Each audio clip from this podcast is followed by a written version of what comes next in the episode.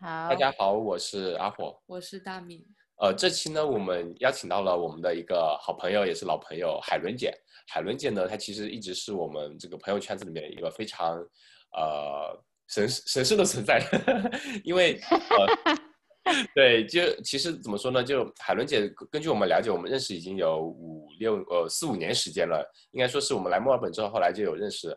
然后海伦姐的生活的感觉，对于我们来说分了不同的阶段，然后其实是很神奇的一个人生经历。所以我们今天邀请到海伦姐给我们聊一聊她的呃不同阶段的人生经历，我觉得会非常有意思。那么先欢迎海伦姐。感觉这段介绍留下了好大的悬念，Hello，感觉不知道经历是什么，可以请海伦姐自己来讲一讲。对对对，那我们先请海伦姐简单做个自我介绍吧。Hello，大家好，我是 Helen。嗯，介绍的话，从哪里开始呢？你可以讲讲你的兴趣爱好和工作背景。啊，跟阿火他们一样，我们是其实是在跑步圈认识的，就喜欢跑步。然后平时我还喜欢做瑜伽，还有画画，嗯，还有 fitness，就是健身之类的。嗯嗯，那个我爱好可多了，太多爱好了，还有什么唱歌跳舞啊，七七八八的，时间不够用，爱好挺多。还有旅游，最重要的爱好是旅游。嗯，我的工作我是一个会计，然后也是 fitness instructor，然后也是瑜伽老师，Pilates 教练，也是什么什么事儿都干，什么活儿都干。所以这是我们现在所说的斜杠人生的代表，就是什么都干一下，什么都尝试一下。嗯嗯嗯，那呃，我们先说说吧，就像我刚刚说的，就是海伦姐说人生不同阶段，那海伦姐你给我们介绍一下是人生怎样的两个阶段呢？呃，Stage One 就是。不是环游欧洲，是环游世界。环游世界哦，对，就是那个。其实我是从二零零九年开始自己一个人旅游，已经自己旅游到去年截止吧，已经自己一个人旅游了十年了，去过很多国家。嗯嗯，有哪些国家呢？哇。呃，数啊，就东南亚的国家基本上都去过了。嗯，然后欧洲的大概。然后欧洲，对欧洲的话，北欧北欧去过，然后中欧，嗯，东欧，呃，我就还有南欧跟西欧还没有去。嗯嗯。呃，埃及也没有去，这些都是其实都在在我的 bucking list 里面，但是因为现在疫情的原因，就哪也去不了。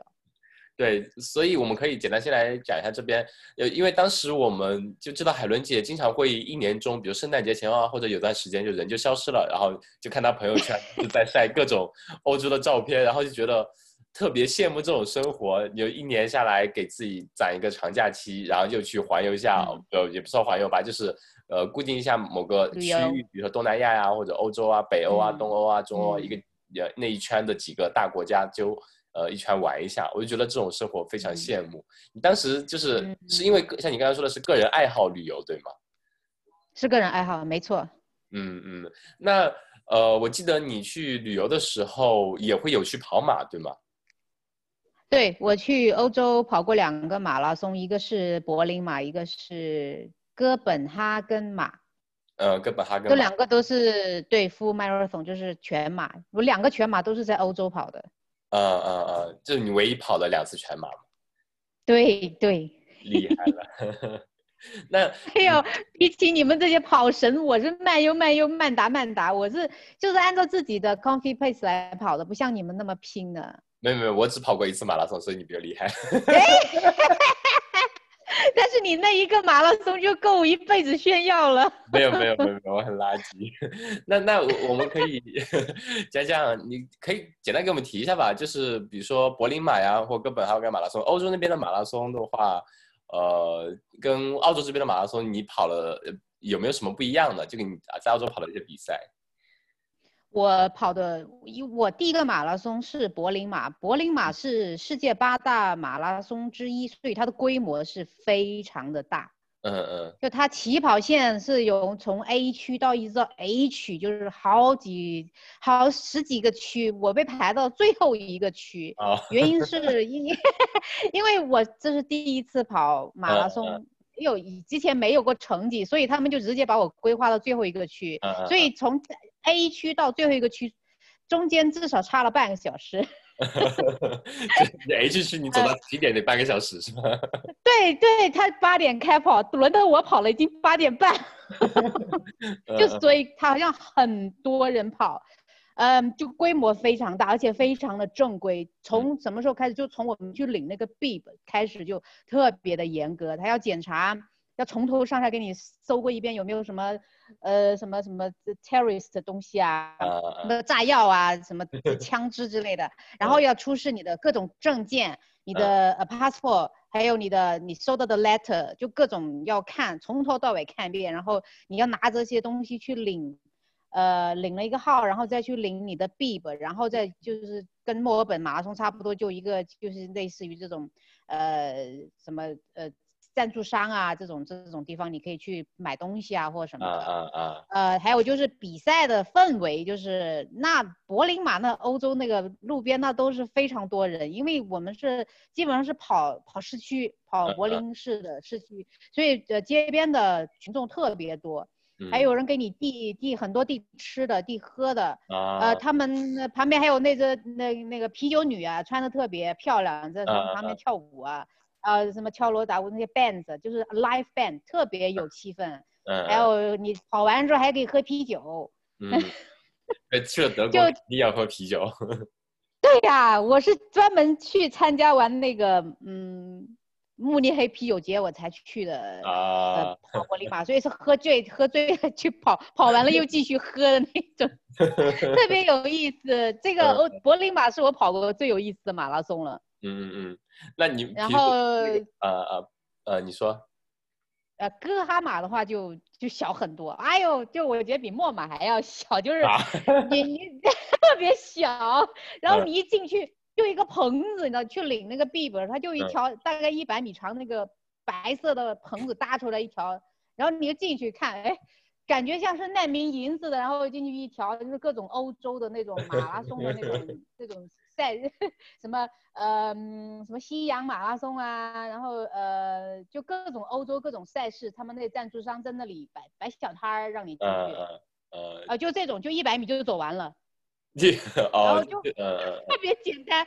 就你就你就感受到柏林马的那个规模跟这个哥哈马的规模 那。真的不是一个级别的，就小小马，小马就是小马，而且，呃呃，哥哈马的话，你跑的时候没有人给你拍照的，啊，没吵架，没有人给你拍照，就不像这种大赛事的话，哇，各种摄影师，各种设备，然后你买他照片得花多少钱？没有，哥哈马没有的，从头到尾就是 iPhone，啊，就 iPhone，就就旁边人就是在 iPhone 给你拍，然后你呃拍完之后你可以排队去。排队去拍照，就是那个领奖台那里去拍照，也是 iPhone，没有看到什么 专业摄影师在给你拍照赚钱，没有的。他们估计都是志愿者，随便过来拉一下，拉过来拍一下就。对，而且他们的那个呃 pacer 就兔子，他们的兔子是是分配分批行动的，不是说一个 pacer 一路跑完四十二公里，他是十公里放一个 pacer，他就 怕你 pacer 撞墙，没有完成任务。所以十公里哇，这个 pace 就跑完了，然后哇，又一批 pace 又出来接力赛，接接力四十二公里的接力 pace，这我也是 这种形式的兔子第一次听说，对，很很有意思。嗯嗯嗯，那那你觉得那边这两呃呃呃，你还有什么说的？你说你说，没有，我没说了。我是说，就这两个马的话，呃，就是赛事补给啊，或者组织班肯定就是不是一个级别的，毕竟一个是世界。六大马拉松之一吧，柏林马是六大还是八？对，那个就这个好，就是那个巡回巡回赛的那个什么，你参加了那个，然后参加了这六个，你可以拿起那个奖牌嘛。那哦，它沿途的那个风景呢？它你说跑市区，它还有没有？比如说那些人土风情啊，会不会有很大不一样的？嗯，柏林马的话，其实柏林马跟哥哈马都是跑市区。嗯。嗯，其实欧洲的建筑都差不多，都是矮房，嗯嗯，就几层楼，就几层楼，就是其实主要是街边的人不一样。我觉得柏林马就人多一些，呃，哥哈马就人特别少。哥哈马有一个好处，它有一个，它会呃制作一个 app，就是呃它会有就是 life 的追踪你跑到哪儿了。比如说你输入一个 bib 进去，然后它它那个关注你的人哈，就可以在那个手机那个 app 上面能关注到你跑到哪儿了。比如说你跑到这个街口了，哎，他快到那个街口，赶快赶紧去那儿给他拍个照，去去去给他喝点水，就就这个好处。嗯嗯嗯。还有就是跑市区有还有一个好处就是特别阴，就是就特别凉快。哎，天气比较好。柏林马的时候才十九度，好像十八还是十九度。然后哥哈马是二十五度，我直接就跑撞墙了。啊啊！太热了，就是如果是都有阴的话，而且柏林的话，它树特别多，特别大。嗯。所以基本上都一路都是树荫。都是特别特别爽，虽然太阳也有，但是都是跑在树荫底下。它的补给特别好，它好像是，呃，每一个三公里就会给一个有一个补给，会给你吃很多很多喝的吃的，然后还有人给你，啊？补给有啤酒吗？没有跑完之后才有啤酒，你不喝着跑步时候喝啤酒，那那你还能跑啊？直接倒旁边，喝啦喝啦的。就是装着啤酒 还有人，对，还有人给你发那个呃 energy gel，就是呃运动运运动的那个胶，这个挺好的。我我身上背了有两三个胶，然后路边领了两个胶，所以我大概跑完了，嗯，柏林马我大概吃了四个胶，差不多十公里吃一个胶。嗯，差不多。那他们的补给有没有，比如说当地比较有特色的食物啊？比如说德国有没有猪蹄啊？啊，没有，就别想了，这不是中国的那个越野跑啊。啊。它就是就是些什么苹果呀、香蕉啊，还有橘子。啊啊。还有也是这种运动快速易消化。就是这些东西。嗯，对。然后我一般是每一个补给点我都停。嗯，然后都呼噜呼噜吃好吃的吃一点。对，因为我这个人特别怕饿，我一饿我就没力气，所以每一个点，我跟你讲，我基本上每一个点都停，所以跑得特别慢。停了之后我就吃，然后大概走半分钟，然后我再继续跑。反正马拉松嘛，要跑四十几个公里，你急啥呀，对吧？对，享受比赛就好了。对呀，主要是享受一下，然后拿个小牌子回去。嗯嗯，成绩成绩不重要，也无所谓，享受比赛最重要。对对对，没错，跟你们这要 PB 的不一样。没有没有，我们已经 很久没有跑过长距离了。那呃，你去了呃欧洲那么多国家的话，哪个国家你最喜欢呢？我最喜欢 Austria，奥地利。奥地利是吧？奥地利和瑞士，对我的终极梦想就是能够在能够在那边生活一段时间，特别是瑞士，瑞士哇太美了，我就可以坐在那个阿尔卑斯山下面发呆，我就能一天都可以，我就真的坐一天我都不觉得无聊，特别美，就有点像类似于呃新西兰的皇后镇，就你在那坐着喝咖啡，你就能坐几个小时你都不觉得腻味儿那种美。嗯，还有 Austria 呢，Austria 其实我觉得，呃，Austria 那个首都是维也纳，维也纳我觉得有点，嗯，高大上的，有它在欧洲中欧水平，嗯，对，特别特别小资的一个一个一个城市，我也特别喜欢，而且它那边就是历史啊、人文啊这些东西都非常吸引人，所以我的终极梦想就是要去欧洲那边去生活几年，这两个地方应该是我选择的。呃，重点对象还有就是北欧，北欧有一个致命的弱点，就是太冷了。呃呃呃。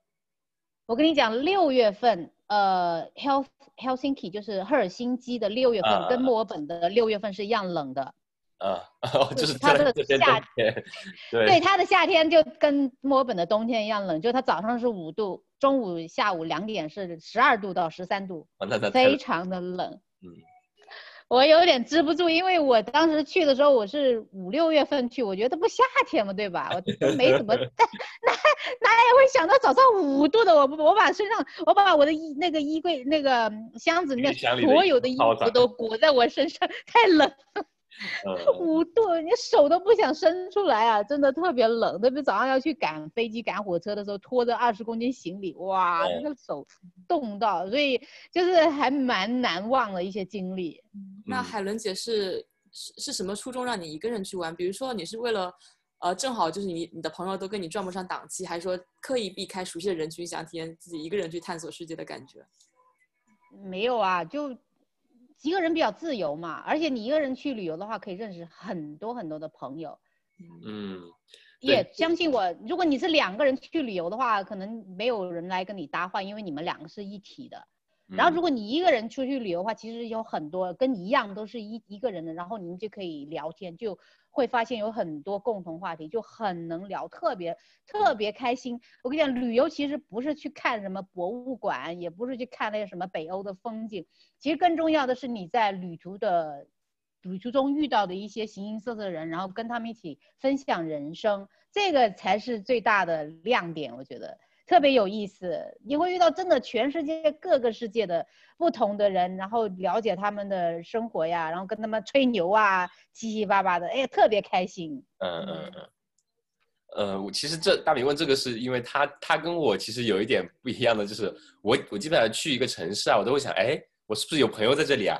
我都会想着去找这个朋友玩一下，干嘛的？我就相反，我我会喜欢避开人群。对对对，他就说，那你就去，也偷偷的去发朋友圈，可能也把那个朋朋友，可能当当地的朋友也也屏蔽一下，就觉得自己来就来，自己玩一下就好了，这样就是想自己去探索未知，就不想一个就是被人牵着走，也不是说牵着走吧，就呃有朋友也是朋友热心说想帮帮帮你，但我觉得我自己难得有个时间，就是我就是会对。想要想要个每年有个这样的时间，就是自己一个人去探索世界的感觉。嗯嗯，对呀，每个人的玩法不一样嘛。就有些人就喜欢跟旅行团去玩，像我就不喜欢跟旅行团。我我不喜欢别人告诉我几点起床，然后几点钟你去赶几点的火车。你今天要去这个博物馆，下午你就要去另外一个博物馆，像赶鸭子上架一样。我就不喜欢这。自己当下想干什么就去干什么那种感觉。对我去旅游的时候，喜欢早上睡到自然醒。我什么时候起来，我就什么时候醒了，我就什么起来。而且晚上呢，我一般玩到天一黑，我就要回家，我就要睡觉。天一黑我就想睡觉，所以我一般去旅游的时候，一天睡十个小时。就是去度假的。对，就是去 holiday。我有一次去欧洲的时候，跟我大学同学，我们三个人一起去游了三个国家。他们的就他们是非常，他们从上海飞过去，我是从墨尔本飞过去。我们在维也纳那边，呃，就是过新年嘛。然后他们的旅行方式就他们早上六点钟就起来了，然后晚上搞到十一二点又不睡，哇，就他们他们早上很早，他们因为我他们知道我要睡懒觉，所以他们六点钟起床，两个人六点钟跑去。跑去看那些什么什么河啊，什么什么风景啊，乱七八糟的，然后然后拍拍拍拍拍照，然后拍回来，然后等我一起去吃饭。就是我们，你知道他们，因为他们早上一醒的话就有有动静嘛。我们是住的 Airbnb，他一醒了就有动静，然后我就醒了。嗯。然后我醒了之后我就睡不着了呀，因为六点钟都你都六点了，你还能睡啊，就睡不着了。嗯嗯。所以的话，其实跟别人一起旅游，就是也有这样子的不好的地方，就大家的生活习惯不一样。有些人喜欢早起，像我这种去旅游喜欢睡懒觉的，睡到八九点我才起来的，这就步伐不一样，其实也是麻烦。嗯嗯。像我有一点好处就是跟他们一起旅游呢，就是可以省一些费用，就是说。你三个人分一个 Airbnb，跟你一个人去一个 Airbnb，那个价钱肯定是不一样，就便宜一些。然后你三个人去吃饭可以点很多菜，然后你 share 就好。你一个人出去吃饭的话，你就只能点一个菜，你点多你也吃不了，你还不能 take away，你不能拎着食物去博物馆，你说对吧？对对对，嗯。对，有些人他就是适合那种，就有一个 list，我今天要把这些都要打卡打遍。我在这边就三天，我三天要走遍哪些地方？呃，对对对对，就就是赶鸭子上架。对，因为没办法，因为他们时间比较紧凑，比较少。像他们可能从欧洲去旅游，可能一个星期要游三个国家。像我的话，我去欧洲的话，一般我一一个国家我可以要走 好几天。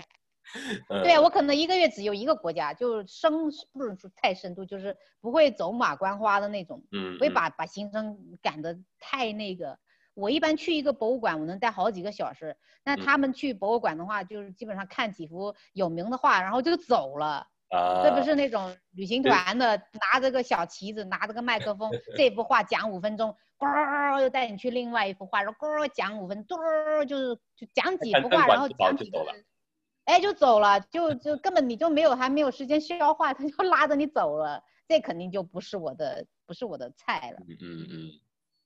呃，那你刚刚也提到了一点，就是说在旅行中认识人其实是非常有意思的。我记得你有一次跟我们聊过，是我忘了你去哪个国家，说你住的那个好像是是夏威夷吗还是哪里？你住的是那个呃，一个好像是青旅还是什么的，你说有个黑人小哥住那边还是怎么样的？你还跟他们聊天怎么样的？记得吗？哎，Airbnb 那个是 Airbnb，那个 Airbnb 呢？其实我我是在网上找，但是我在找之前，我在上面他介绍的时候，他其实没有说这里面住的什么人。其实我在我住进去的，我发现有一个小黑，其实不是一个小黑，他是一个一对 couple，然后还有一个是黑在那边中国餐馆打工打黑工的福建人。啊，No offense to 福建，嗯嗯，就就是他他里面其实住了很多人，我只是其中的一个，嗯嗯，然后呢，就是跟小黑聊天，小黑跟我畅谈他，呃，在家里准备他的梦想是要在自己家里面后院种一些 marijuana。就是种那个呃，种毒品，就是就是跟他们聊天挺有意思。其实他有点有有一点，就是你知道美国的黑人就是那种，嗯，大家都躲啊，但是我也躲不了啊。他跟我住在一个屋檐下，我怎么躲啊？就也跟他跟他聊天呢，也挺有意思的。哎，小黑其实挺有意思的，你只要不冒犯到他的利益的话，就是跟这种。其实人人之初出性本善嘛，就是人其实都是善良的。你只要不触犯到他的那个利益的话，他是不会给你就是失败的。对，而且我一个一个穷的 backpacker 身上也没钱，他也他也不能打劫我。我基本上去旅 游身上都没有现金的。我去欧洲玩五个星期，我跟你讲，我就收上身上就兜了五十五十欧元。呃呃呃，基本上都是刷卡的，所以嗯。偷不到什么东西，我也不没有什么呃 Louis Vuitton 啊，什么也没有，全身上下不值一百块钱，就是这种，我就是这种去旅游的。嗯，那那好多好多形形色色的人。嗯，那那除了旅行过程中，你除了遇到那个小黑哥比较有意思，还有遇到其他什么比较有意思的人吗？就你感觉你印象特别深的，接下来。呃，很多。去欧洲去呃土耳其的时候，遇到一个韩国的一个韩国的男生跟一个菲律宾的女生，我们三个也是在一个 day trip 上面认识的。嗯嗯，特别有意思。我们三个呢，我们三个那个那个韩国男孩是在欧洲做生意的韩国人，这个呃呃菲律宾女孩是在。阿杜阿呃，在那个阿里阿留球呃阿阿联酋啊嗯，E A E A U 那边打工的菲律宾人，所以我们三个都是 Asians，然后一拍即合，然后我们一一一上车就开始哔哩吧啦说英文，所以呢就然后因为我们这你就是 day trip，就是各种各种旅行社抓到的 day trip 就全部放在一个。大 bus 上面嘛，嗯嗯嗯，然后当时我们上次我们三个人一直在说英文叽里呱啦叽里呱啦，结果呢就来了一个估计是中国，中国就一对一对 couple 类似 couple 的人上了这个车，然后他们一上来就开始说中文，他一看我们三个叽里呱啦说英文，就知道我们就不是中国人对吧？嗯，然后他们俩就开始标中文，然后他又他他们讲中文的时候呢，我就能听出来他们两个其实是其实是一对。出出境打打洋炮的一对情侣，不是，就是这男的其实是已婚的，他其实是他来他来这边做生意，然后在国内带了一个小蜜过来，他们两个讲中文，他们以为全车人都因为都是鬼佬，他们觉得全车人听不懂中文，没想到我我一个说中文的，然后他才说特别大声的女的问男的。你什么时候结婚的？你为什么要跟你老婆结婚呢？你跟你老婆结婚，你为什么要来找我？什么就是 一听，我就听了，我这汗都流了。我说你能不说了？我他就坐在我后面。然后我一下车的时候，跟那个菲律宾的韩国男生，我就跟他们两个说，他们说，哎呀，那个韩国男生说，我一看就知道他们俩不是 couple。然后我们三个人就开始一笑一直笑，就是这种很多趣事，你知道，特别有意思。我我我想问的是，后来那对 couple 有知道你你听得懂中文吗？人家不知道，到后面他们都不知道我是中国人，因为我们我我们两我们三个标英文标的太太厉害了，就一直在给你呱啦呱啦一直笑一笑。他他估计看我这个鬼样子，也不像是中国大陆去的。你你可以问他一下，说哎，你有纸巾吗？给我一张，然后他们就疯了。那那就崩溃了。我跟你讲，那就崩溃了，太搞笑了。应该大概就这个男的是出差的，就是来土耳其出差的，然后这个女的就是可能就是他的 mistress，然后就是他瞒着老婆跟小孩，就带着这个女的过来旅游的。嗯嗯嗯。哎呦，笑死我了！这个是很好的一个插曲，很搞笑。对，这个就很很有意思，很好玩。很有意思。那那这么多年下来，你觉得就是旅游带给你的，因因为其实呃，我记得海伦姐的生活方式就是，呃，像你刚才说的，你出去都是刷信用卡嘛，你就花一年的时间存下假期，加上存下钱，然后出去玩，玩完回来之后继续打工还信用卡，对吧？是这样的一种生活状态，是吗？你觉得就是这样的生活状态带给你的收获是什么呢？就是你为什么会喜欢这样一种生活状态呢？呃，就是每一年都有个奔头吧，就是啊，就是一年感觉我我努力工作就是为了这一个假期，嗯，对，就这样子，就为了这个假期，然后我这一年基本上都是在 plan，就是每一天都是在 plan 这个假期，在在研究这个国家的历史跟人文，然后研究下我该去哪个博物馆，这个博物馆我要不要去，那个博物馆我要不要去，我应是不是应该要去这个网红店也去打个卡呀，然后我那个赶紧哎。这个机票便宜了，赶紧买！我基本上一整年都在都 都在搞这些东西，而且我订住宿的话，基本上提前半年就住好就订好了，因为提前半年订的住宿就是 half price，就是半价，嗯，特别便宜。对对对，所以就一年下来做一个计划，然后花一个月几个月时间去把自己这个计划实现，完，那那种感觉真的很好。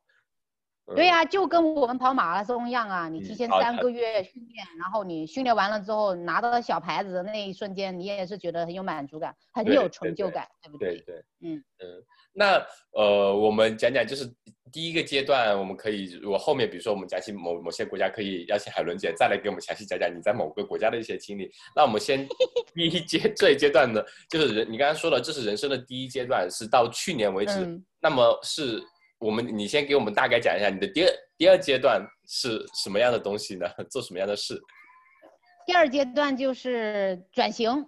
嗯，我是做会计做了做了十多年会计了，然后从二零一七一八年开始接触 fitness，开始在瑜伽馆当老师，然后在健身房当教练。嗯，然后没多久就干了干了一两年吧，然后我就买了一个瑜伽馆。啊，然后就开始开始经营这瑜伽馆，当时就是。忙特别忙，嗯，你要复唱工作，你看我要一天工作，呃，工作完了之后晚上赶去瑜伽馆教课，然后周末也要教课，基本上嗯是轮着转，一天工作十二个小时，一个星期工作七天，没有休息的，嗯，大概这种生活状态工作差不多一年，嗯，到现在为止，所以过去这一年基本上都是连轴转过来的，然后也跟假期 say goodbye 了，就没有假期了，对，没有假期，嗯。那我们讲讲为什么呢？你当时就是你之前是那样一种生活状态，然后你为是什么原因让你突然想说，哎，我要自己开个瑜伽馆这样的？嗯，因为你也知道，就是就是呃，每一个瑜伽老师都有一个梦，就是有一个自己的瑜伽馆，我也是其中一人，就是这个原因。还有还有的时候呢，就是别人跟我说这件事情你不能做的时候，我是不会听的。我就一定是自己去做了，然后失败了，然后我才会承认说这个是不应该做的事情。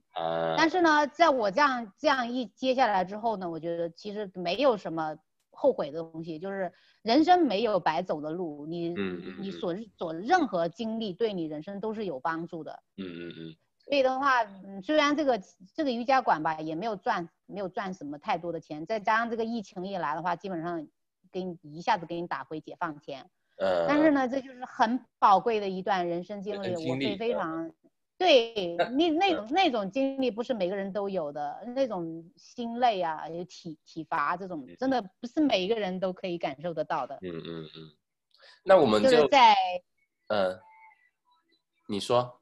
就是在我在接瑜伽馆之前，其实都特别特别没心没肺、特别开朗的一个人，就从来不敢不知道为什么会有些人会自杀的。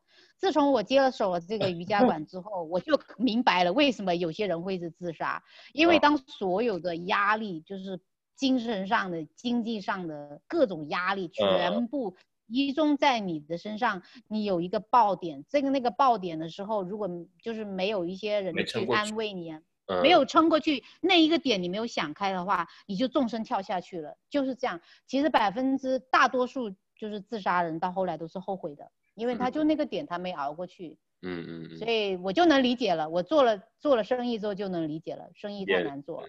嗯嗯。那我们从就慢慢来讲吧，就是比如说你最开始为什么呃，因为我们之前都是说，比如大部分是跑步有健身这样子，然后你是怎么开始接触瑜伽的呢？然后想着去说去当一个瑜伽老师。我二零零八年就开始做瑜伽了。啊，零八年就开始做瑜伽了，嗯嗯。对，但是我我做的瑜伽可能跟你们做的不大一样，我是做高温瑜伽。嗯嗯，高温瑜伽其实是就跟跑马拉松的人一样，特别喜欢，就是喜欢那种特别喜欢 challenge 自己的人。嗯嗯，普通人不是很喜欢的，普通，因为他他是在一个四十度的一个房间里面做瑜伽，特别热，嗯特别特别嗯特别难受的那种嗯一种瑜伽，但它是对你的，它是对你的身心啊，对你的意志力的磨练是非常有效果的。我是就是其中一个例子，我为什么能跑马拉松，就是因为高温瑜伽跑练的。我零八年。到现在练了十几年的高温瑜伽了，也虽然没有练成一个瑜伽大师吧，那是因为我爱好太多了，我分给瑜伽的时间太少。我分给瑜伽的时间只有一个星期，只有一天。你想想，你一件事情，你一个星期只做一天的话，就你不可能成为大师，对不对？但是你贵在坚持了十几年呀。哎，对我最呃瑜伽和就是高温瑜伽和跑步是我最喜欢的两种运动。嗯嗯。那你觉得瑜伽带给你的，就是你长期坚持下来之后，瑜伽带给你的收获是什么呢？磨练你的意志力啊，还有就是很多东西一刚开始的时候是看不到效果的，你要坚持。而且瑜伽这个东西在你身体上的改变的话，是以年为单位的。嗯嗯嗯。不是说一两个月，不是像这种这种减肥的。对吧？你你二十八天你少吃一点，天天跳，天天跳跳跳，这二十八天你可能瘦个三到五公斤。但是瑜伽这个东西是不可能的，不可能说你二十八天就能啊得到哇翻天覆地的像换了一个人似的，不行。嗯嗯。这个瑜伽真的是以年为单位，就必须要要要要时间来堆就堆积，这样才能看到效果。嗯嗯嗯。我觉得我做过高温瑜伽都都换了一个人似的，就这些年吧。嗯嗯嗯。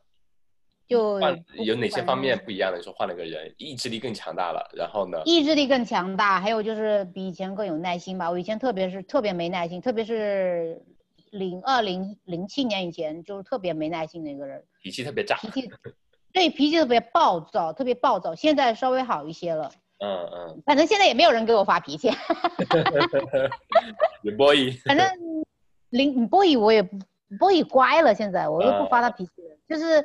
我呃零九年、零八年就开始做高温瑜伽以后，我就是就完全像变了一个人一样，就不是对待男朋友啊，还是对待其他人，就是完全就像变了一个人，就就什么事情都是哦哦这样哦，就很多事情以前不能够忍受的，现在都觉得哦没有什么大不了。变得广阔而宁静。对，就。特别是零九年、一零年以后，就越越年纪越大的话，你就会觉得这些事情，以前这些小事情根本就不值得去去斤斤计较、去发脾气。嗯嗯嗯。现在就 I I can't be bothered，就是这种。嗯嗯嗯。嗯，那呃，你从自己开始练，然后是什么时候开始拿到瑜伽的教练证的呢？二零一七年。一七年。一七年，一七年，对，二零一七年。我当时是想干嘛？我当时就就是也是去，也是一个偶然的机会。有一个朋友跟我说，他说他，呃，他在那边练瑜伽，那个瑜伽馆，嗯，准备要有 teachers training，然后我就去，我就去那边练了一下，然后就去参加了他那个 teachers training，然后就从那个时候开始，呃，接触了，嗯，接触了就是 fitness instructor 或者是。Yoga instructor 这这个行业，嗯，其实我入行已经很晚了。这个行业其实 fitness 其实是吃青春饭的，我其实已经入晚了。但是我又不靠这个吃饭，所以我也无所谓，也没什么压力。嗯，可能就是当个爱好，对吧？如果你的爱好刚好又能让你赚钱，那那就很好了。又很好啊。对我又不靠这个吃饭，我我反正有一个会计的工作，虽然现在工资也不高，返回了现在十年前的工资了，但是至少吃饭是没有问题啊。然后再做着自己平时喜欢做的事情，就何乐而不为呢？对对对，那你觉得就是，呃，从你拿了证之后，你呃，包括呃，怎么说呢？你觉得你有有没有那种想法，就是说想把瑜伽带给你的东西，你也想通过瑜伽来带给别人，去给别人让他们认识到，比如说瑜伽有多么的好啊，多么的好玩什么的，有没有这种想法？嗯，有啊有啊，就是我开瑜伽馆。就是高温瑜伽馆，我那瑜伽馆是高温瑜伽馆嘛。嗯，我在就是上课的时候，不是上课，我上课一般不会分享人生经历，一般是下课。嗯，下课的时候就会跟客户聊天，然后跟他们一下分享一下我这么多年做高温瑜伽的一些心得体会，还有对我的改变，诸诸如此类的东西。嗯，但如果说你要说我是瑜伽大师，我就还没那个领悟，还 没有到那个零。那那你呃，我们说说瑜伽馆，就是你开瑜伽馆到现在教了那么多学生，有没有哪些学员，比如说会让你印象比较深刻的？比如说他，你你能明显，虽然说你开瑜伽馆可能也就呃目前一年左右，比如说他有坚持参加多久之后，你能明显看到他身上变化呀，或者给你印象比较深的一些学员有吗？这个的话，应该是从十周挑战那里看到的变化比较大。就像我说的，其实瑜伽这个东西是以年为单位的。不可能说他做了几个月的高温瑜伽就会变了个人似的。嗯嗯。最大的应该是十周十周挑战的这些学生，他们是真的，我就真的是能够在他们身上看到一些很不能说一些，其实很多变化，就从就从一个嘟嘟嘟咻一下子 shred，你知道吗？就是啊，说了说了一个好几个说了好几号。哎，对，有一个女孩就是一一就就疫疫情之前吧，就二月份招的那批学生。就一个月就减了五公斤，哇！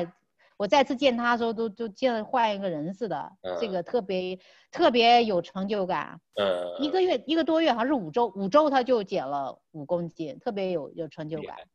那你你海伦姐可以给我们介绍下那个十周挑战是怎么样一个活动吗？十周挑战就是一其实是一个 fitness challenge，它其实就是一个 program，就是你如果加入这个 program 的话。它在十周之内，就是你你你要可以就是帮助你达到你的 fitness goal。比如说你想要减肥，然后他就会给你饮食建议，然后再带你做运动。嗯嗯，如果你是增肌的话，然后就会给你做一些 weights 啊。大大大多数都是要减肥的，大多数都是女孩儿。就是很多都是，呃，生了小孩之后要来塑形的，就是要要来改变体型的这种，这种比较多，嗯，都是要减肥的比较多一些。嗯嗯，好，呃，那呃，我们再回来说说，就是教了那么多学员，其实肯定像你说的，瑜伽这种东西是以年为单位，要慢慢去积累，坚持下去才会对身体，可能不单单是身体，是身心都会有帮助、有进步的一呃一项活动。嗯。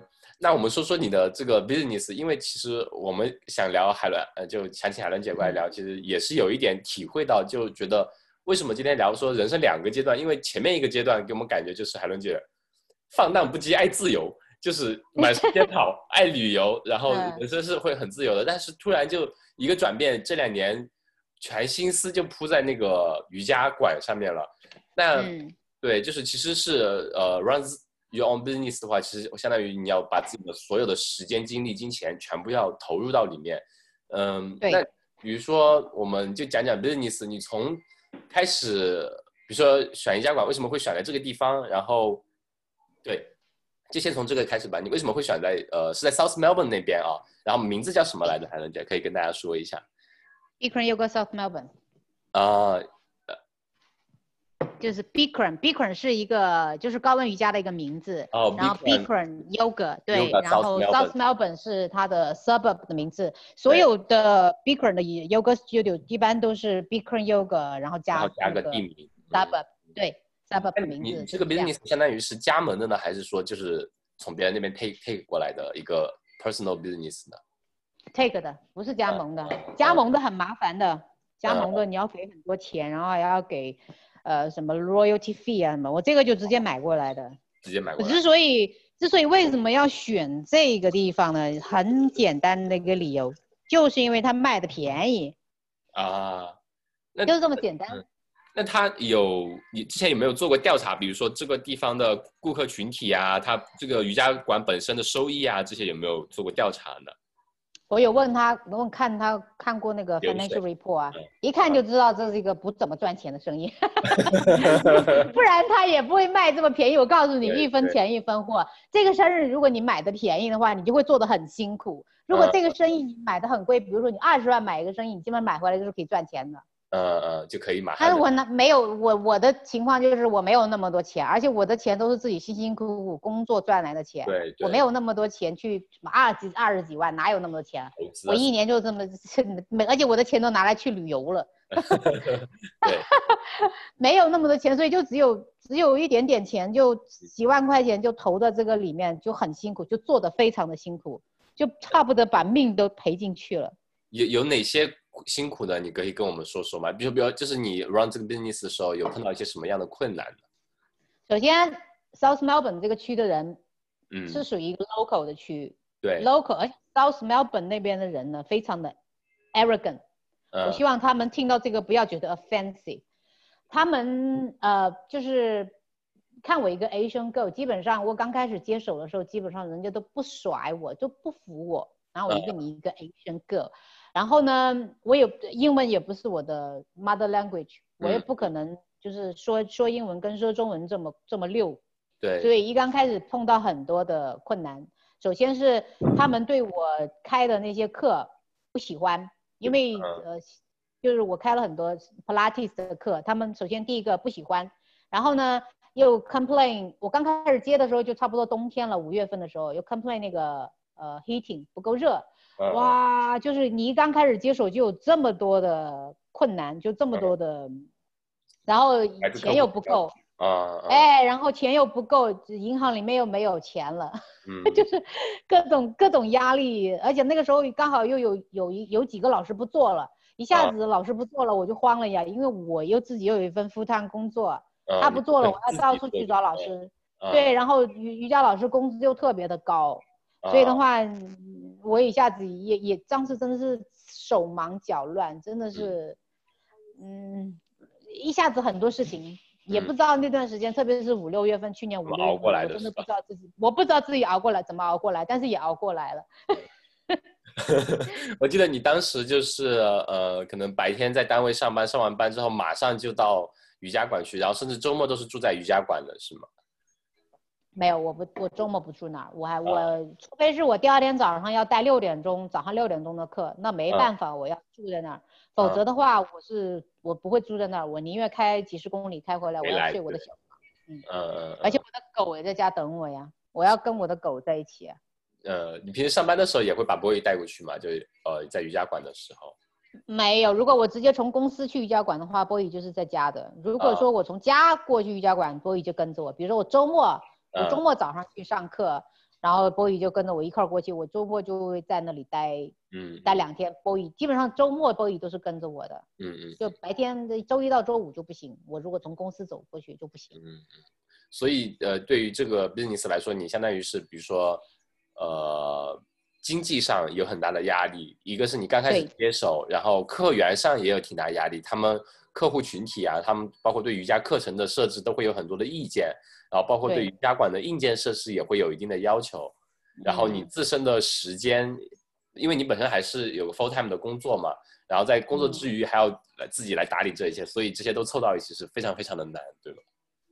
对，而且而且最重要一点就是你你用花了这么多心思在里面，就是因为这个生意不是特别赚钱，所以我要自己要教很多课，然后就有人来投诉说为什么你你是这里唯一的老师吗？就会这样来问你。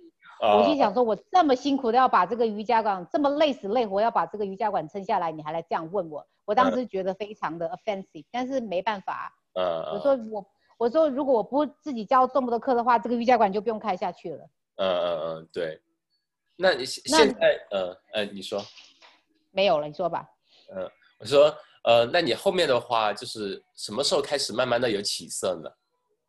圣诞节吧。就是去年圣诞节的时候，我们有一个 promotion，就是有一个 sales，然后再加上圣诞节的话，我基本上因为我工作这边我请了两个星期的假，那两个星期我就一直是我在，我就让我的老师放了两个星期的假，我就自己一个人，真的每天都在教，每天都在教，就我一个人教，我一个人教了两，连续教了两两个星期，就就我一个人在教，所以的话，这样的话就不用付老师的工资，然后再加上圣诞节有 sales，就这样，就这去年十二月份才开始，我才开始。就是稍微有点对，开始把这个馆做活了。在这之前，我跟你讲，十一月份，特别是呃前几个月，就是我一直都是在用我自己的钱在就填补这个老师工资。比如说，time 赚的钱全部投到里面来养这个瑜伽馆。对对，比如说我我的那个 finish 的课十周挑战的工资就用来要补贴我老师的工资啊。我在这里工作了大概。半年，呃，五月份到十月份，我十月份十月底的时候，我我斗胆给自己发了五百块钱的工资，结果十一月份的时候，我就连工老师的工资就发不出来了，惨到，嗯嗯嗯，真的很非常的惨，很辛苦的，就是等于说你杨白劳，没有自己全部的钱都是给呃房东赚走了，然后是老师的工资，最后。剩下的就是你，没剩下的你就是白打工，就是这样。还得自己补贴。对，还得自己补贴，所以我就跟我的朋友说，I earn more money without this studio。没有这个瑜伽馆，我就会赚更多钱。这瑜伽馆其实在拖我的后腿，就等于说拿这个拿这几万块钱买一个人生经历罢了。嗯。所以我就跟你讲，在澳洲生意是多么的难做，非常难做。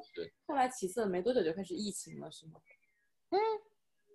然后一月份、十二月份不是中国就开始闹这个呃 COVID nineteen 嘛？对呀。然后当时澳洲还没有什么，而且我的我的客户都是鬼佬，他们不 care 这些东西。直到三月份的时候，好像那时候墨尔本开始，呃，开始那个一天增加七十例、一百例的时候，哈，鬼佬也慌了。嗯。开始有一点慌，慌了之后就就三月底就开始 lock down 了，lock down 我们就。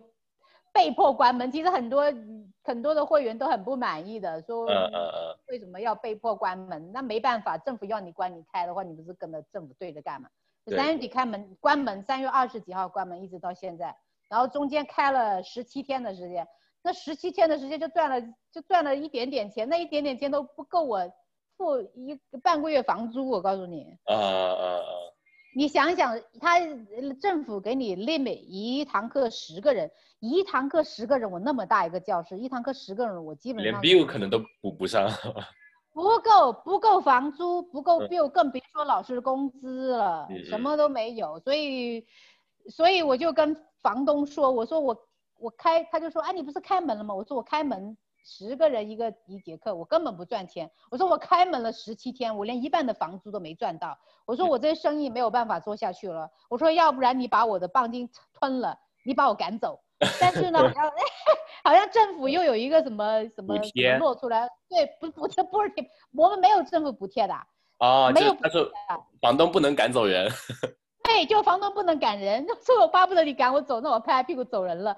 我也我也我也可以说不不。不要这个瑜伽馆，我也无所谓，因为我投入这几万块钱，几万块钱我已经已经赚回来了。其实，嗯，但不是这个瑜伽板帮我赚回来，是我自己赚回来，我的我的夫探工作 帮我赚回来的。因为我不是跟你说了，我最大的开销是旅游嘛，现在旅游没了，所以这钱全部拿来补贴 之前买瑜伽 那个空了。所以说丢了丢了这个瑜伽馆我也无所谓了，我反正有钱，我只要命还活着，我的钱还是赚得回来，对不对？是是是。有了青山在，不怕没柴烧。对，没错，只要我还活着，我就能东山再起。你要是你要是把我赶走了，我就拍拍屁股走人，我也无所谓。但是如果你说还让我继续做的话，但是你就不要逼我给你交这么快交租金，我现在就是没钱。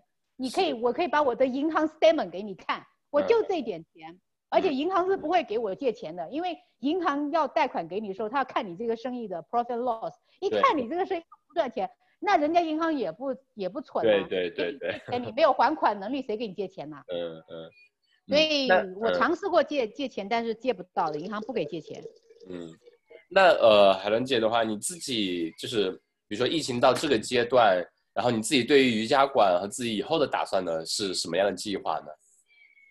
嗯，我最近就是疫情。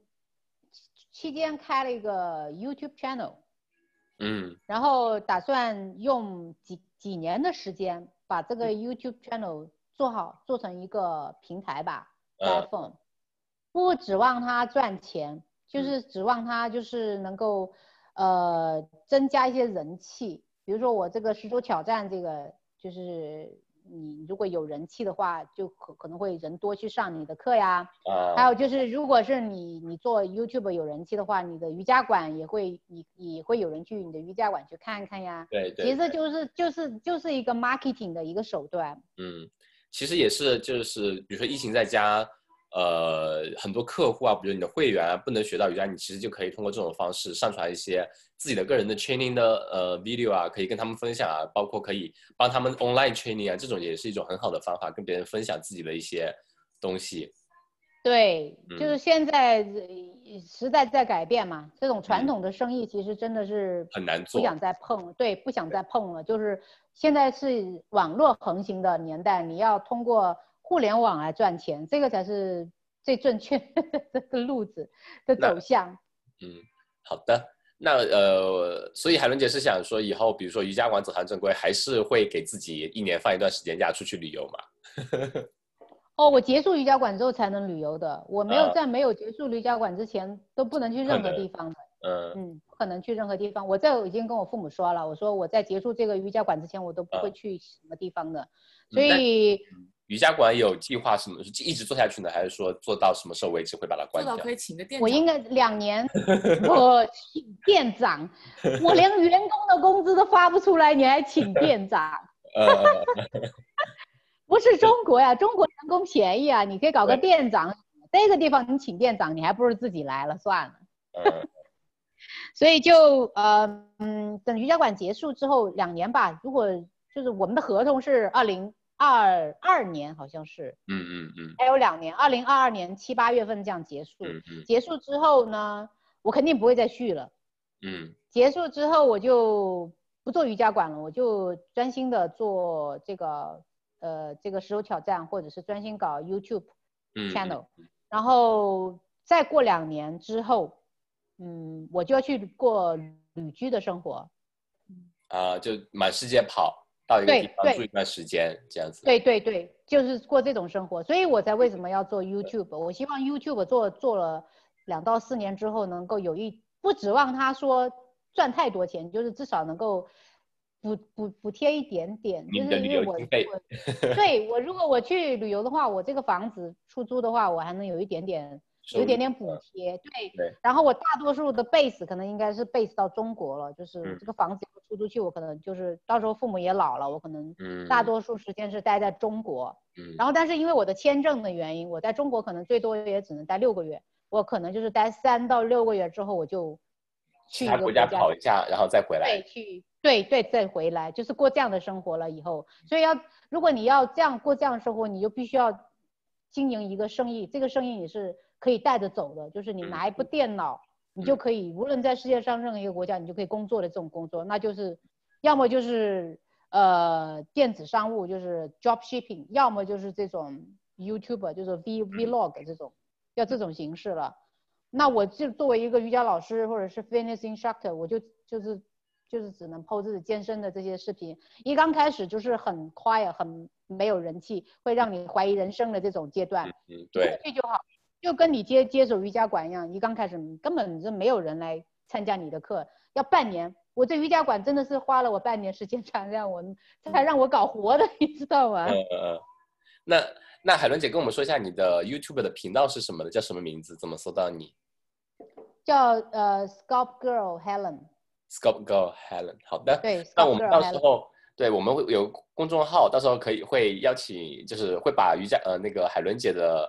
YouTube 的链接放进去，然后大家可以呃上网学一学。其实我们之前有一次一起跑团的，跑完步，然后就去海伦家海伦姐的那个瑜伽馆啊，对瑜伽馆，对对对，给我们做拉伸。就跑完步做瑜伽馆做瑜伽的拉伸，对身体就感我感非常舒服。非常好，嗯，对身体其实很 tense，然后去拉伸完放松完，整个人就非常非常轻松。你会觉得想睡觉的，你不信你问你问 你问大米 有没有想睡着了？对，就我们那次跑完步在对。呃，那好的，那我们今天就差不多聊那么多。后面的话，我们也会贴一些，就会请海伦姐给我们分享一些她去欧洲的旅游的照片，包括你做瑜伽的一些瑜伽馆的照片。然后我会分享到公众号，大家可以去看一看。然后有需求的可以联系海伦姐做 personal trainer 啊，或者说了解一下瑜伽呀，都可以的。好，好，好，谢谢你们。好的，那谢谢海伦姐，周末愉快。你也是。嗯，好，拜拜。嗯，拜拜。